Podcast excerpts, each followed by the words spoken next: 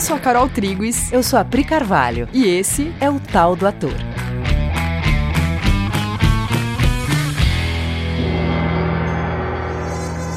E aí, galera? Oi, gente. Beleza? Bom, esse episódio é um episódio de continuação do episódio passado. Então fica a pergunta: vocês treinaram? Vocês olharam para um objeto tentando descobrir o que tinha de informação ali, deixando passar todas as suas opiniões prévias? Ou qualquer cena ou qualquer manifestação que estava na sua frente? Se... Então, se você não...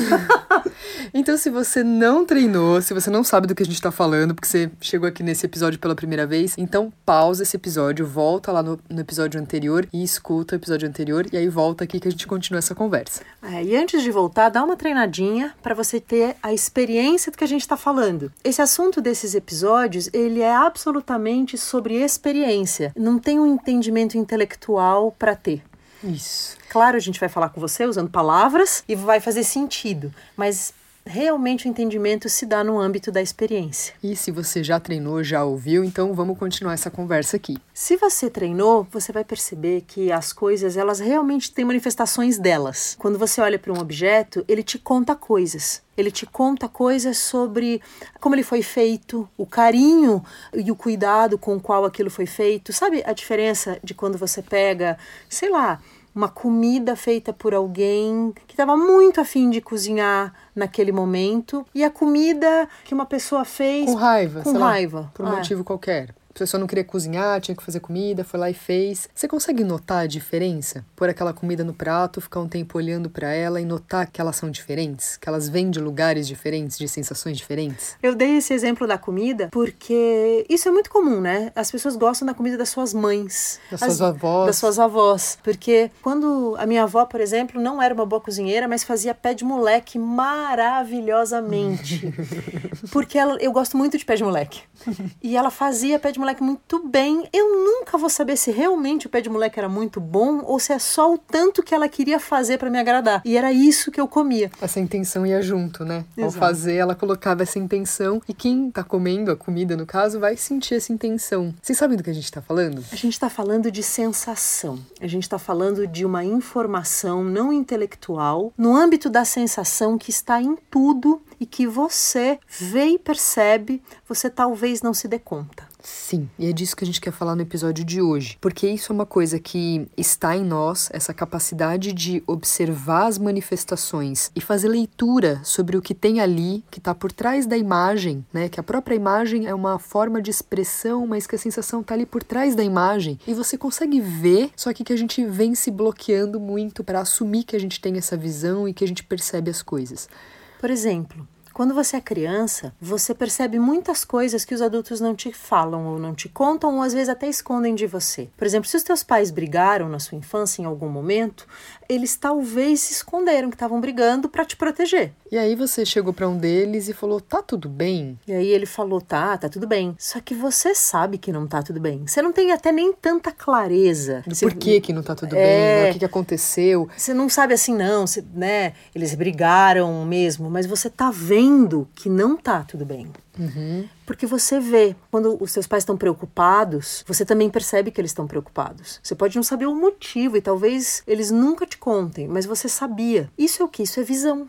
Isso é visão do conteúdo interno de uma pessoa. Uma visão que você não vê com os olhos. Você percebe, você sente. Uhum. Então a gente queria dar um exemplo que a gente uhum. sempre dá quando a gente fala desse assunto, né? Que a comunicação se dá dessa forma. A gente tem um, um exemplo para isso que imagino que todo mundo já deve ter passado por alguma coisa pelo menos parecida. Que é, sabe quando um casal de amigos te chama para jantar na casa deles. Porque eles alugaram um apartamento novo, enfim, uma open house aí de um amigo, um casal de amigos, e aí eles te convidam, e aí você educadamente compra uma garrafa de vinho e bate na porta. A esposa do casal abre a porta e você te dá oi sorrindo, e você olha e fala: "Ai, meu Deus, eles brigaram". Como você sabe? Como você sabe? Porque ela estava sorrindo. E aí você entra na casa dos dois e tá aquele climão. Sabe o famoso climão? Tá um climão, ela tá sorrindo. Eles estão falando educadamente uns com os outros. Né? Ele fala para ela, põe os pratos na mesa. Ela fala, sim, vou pôr, pega as taças enquanto isso. Lá, lá, lá, tá uma conversa. Tá tudo bem com a conversa, mas você tá sentindo aquele climão entre eles. Tem alguma coisa que não tá certa, tem alguma, alguma coisa que tá errada. Você percebe que isso é uma coisa que você não vê com os olhos, mas que você sabe do que a gente tá falando. A gente percebe ambientes, sensações, atmosferas. atmosferas. Né? A gente pode chamar com o nome que a gente quiser, mas o fato é que a gente tem essa visão. A gente gosta de chamar ela de visão 5D, né? É. É. Parece que é uma visão que está para além da matéria, assim. Mas, é, inclusive, a matéria está expressando aquilo. A matéria está ajudando a comunicar que tem aquele conteúdo acontecendo. Mas, de fato, é uma percepção mais sutil, mas que todo mundo tem. É, você está no ônibus e, de repente, senta uma pessoa no seu, do seu lado e você percebe que essa pessoa está com raiva. E não é porque ela sentou e tá, jogou. Não, ela sentou, mas você percebe que ela está com raiva. Pode até ter uma respiração diferente, mas não é isso que te conta. Você percebe o que ela está sentindo. Uhum. Ou tem pessoas que estão muito alegres ou que são muito alegres e que você sabe que a pessoa é muito alegre que ela vai alegrar um ambiente. Né? Como é que uma pessoa alegra um ambiente? E como é que você sabe que ela tá alegre? A pessoa chegou, às vezes ela nem tá rindo e nem tá se expressando, nem tá se expressando. Um gestual, assim? Com um gestual expansivo, nem nada disso, mas você percebe que a pessoa tá alegre, que ela vai modificar aquele ambiente, que ela vai trazer alegria pro ambiente. Como que você sabe? Como que você percebe? Eu acho que a essa altura você já entendeu o que, que a gente está falando. a gente está literalmente te contando que existe um lugar sutil onde a comunicação entre nós acontece que está muito além das palavras que vai através de outro mecanismo, é outro cabo USB que é ligado entre nós, que uhum. é quando você percebe uma atmosfera ou uma sensação. Exato. E isso na nossa sociedade não é uma coisa treinada como é o nosso intelecto. Até pelo contrário, né? Quando a gente é criança é comum a gente não ser incentivado a falar das coisas não perceptíveis pelos sentidos, né? Então, por exemplo, sei lá, se você chegar na casa da sua tia e fizer um comentário que você percebeu que a sua tia tá bravo com seu primo e você pega e fala isso, talvez a sua mãe vire para você e fale: não é para falar que a tia tá brava. É, então, ou... em casa a gente conversa, né? Não vamos falar sobre esses acontecimentos que não estão sendo ditos. De tanto não falar sobre alguns acontecimentos, de tanto ter sido ensinado na infância de que tem alguns comentários que você não pode fazer, coisas que você não pode falar, você vai reprimindo a sua visão. Você vai aprendendo a não manifestar a sua visão, a não dar crédito para sua visão, até uma hora em que você acha que você não tem mais essa visão. Sim, você começa a duvidar de si mesmo, né? Você começa a achar que você não, não tá vendo, né? Que as coisas não estão acontecendo. Mas não, tem muita coisa aí, acontecendo o tempo todo. Quantas vezes você já não se ouviu falando a, a frase, ai, mas eu sabia, uhum. eu sempre soube. Nossa, eu percebi na hora, mas eu não quis ver. É. Né? Isso, tipo assim, é aquele dia, né, que você sai de casa e tá mó sol, tá tudo bem com o céu, o céu tá limpo, tá sol, de repente chega no fim do dia, cai uma chuva e você fala, putz, eu senti antes de sair de casa que eu tinha que levar guarda-chuva. É, eu percebi que eu tinha que levar, mas eu ignorei essa informação. Não se trata de uma coisa mística, tem uma sensação atmosférica que tá te contando que o tempo vai virar. e tem um lugar seu que você sabe, né? Você é informado, você recebe a informação. Você tem esses receptores. Esses receptores estão aí e a gente está falando disso que é para você começar a se ligar nesses receptores, perceber que eles estão aí, que eles nos são úteis, principalmente se você é um artista. Esse é o ponto, né? Já que a gente está aqui no tal do ator, a gente quer falar sobre isso, porque a gente como artista, a base da nossa profissão é a comunicação, né? A base da nossa profissão é se comunicar com o outro. Só que a comunicação, como a gente está falando até agora, ela acontece na sensação. Então, pera, vamos lá, porque isso é uma informação nova, não é a coisa mais comum se ouvir isso. A comunicação, ela acontece via sensação. A gente costuma achar que a comunicação se dá via palavra, via discurso, via informação. A questão é, comunicação, como o próprio nome diz, é algo que se comunica com algo, ele troca, ele toca algo. Eu estava lembrando do princípio dos vasos comunicantes que a gente tem na aula de química, que você tem como se fosse um rio embaixo, assim, um, uma coisa una embaixo, né? E aí de vidro, e aí você tem os, os tubinhos que saem, mas embaixo eles se comunicam. Uhum. É uma mesma água que passa para todos todos eles, aí a aguinha sobe para cada tubo. É, que é a imagem da mão, né? Uhum. Você tem os dedos, os dedos eles, eles estão ligados embaixo pela mão, pela palma uhum. da sua mão. É, se você fizer alguma coisa, né, na palma da sua mão, de certa maneira, de alguma maneira, os seus dedos percebem isso. Priscila está pegando na sua mão neste momento, apertando, para demonstrar que para mim, porque para vocês não vai dar. Tão bonitinho apertando a própria mão, mostrando como acontece. Mas entenderam? Comunicação não é eu pego uma coisa que está comigo e eu uhum. entrego ela para você que está fora que de tá mim. fora. Comunicação tem a ver com contato. Comunicação não é eu falei uma coisa, aí você pegou o que eu falei, levou para o teu intelecto, processou aquilo e devolveu. Comunicação é quando a nossa mente entra em contato. Quando nós e... temos uma mesma experiência ao mesmo é tempo. É isso. Comunicação é experiência. É experiência. É quando a gente olha para o mesmo lugar ao mesmo tempo juntos. A gente se sente em comunicação. Por exemplo, eu lembrei agora de quando você vai em show, um show muito legal, e aí na, naquele fim de show, depois de duas horas juntos, você tem lá um estádio lotado de pessoas, as pessoas elas sentem que elas estão se comunicando de alguma maneira. A gente começa a ter comportamento de grupo, né? A gente Todos canta junto, é. a gente ri junto, você abraça o desconhecido, você trata bem a pessoa que você nunca viu, a gente sai coordenadamente do estádio, né? Assim, você, você se sente em comunicação com aquele artista uhum. que não fala a tua língua, você não fala dele, mas você isso é uma experiência. Isso é comunicação.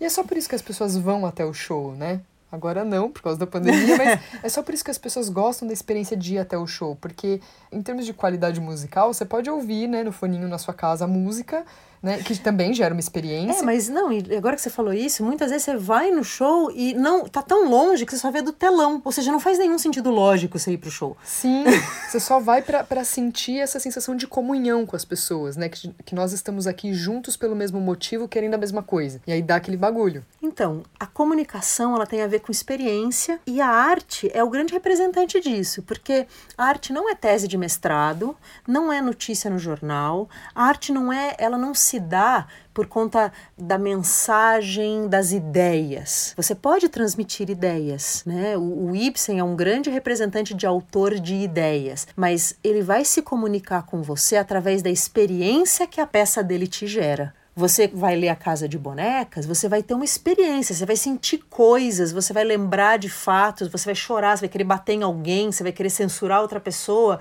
Você vai ter um monte de experiências e aí ele conseguiu se comunicar com você. Uhum. E aí você vai, inclusive, lembrar porque você sentiu e teve uma experiência. Você não necessariamente vai lembrar das falas. É só você pegar como exemplo, sei lá, o filme da sua vida, um filme que você gosta muito. Sei lá, se é um filme que faz muito tempo que você assistiu, ele é o filme da sua vida porque você assistiu ele na adolescência, por exemplo, e já passou muito tempo, você não assistiu ele mais, e aí você vai contar para alguém. Falar assim, cara, tem um filme que é muito maravilhoso, que é o filme da minha vida. Você tem que assistir. Aí a pessoa te pergunta, mas sobre o que, que é o filme? Aí você fala, putz, é, era uma, uma menina numa casa de campo. Não, não era casa de campo, era na, na praia. Não era menina, acho que era menino. Você não lembra de nada. Você fala, mas assiste, ó. Assiste, que o filme é ótimo. É muito bom, você vai ver.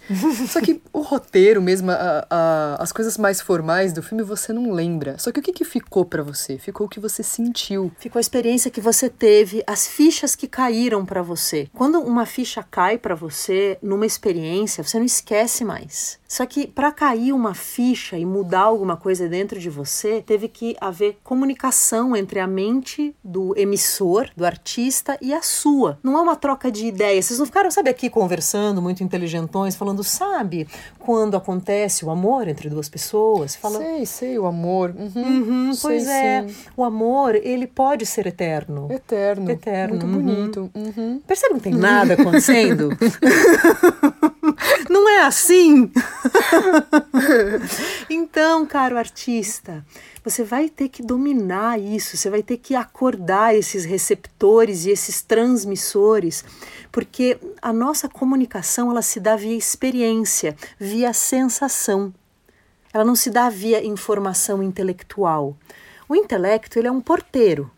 Se a coisa que deixa ou não deixa entrar deixa ou não deixa subir alguns conteúdos.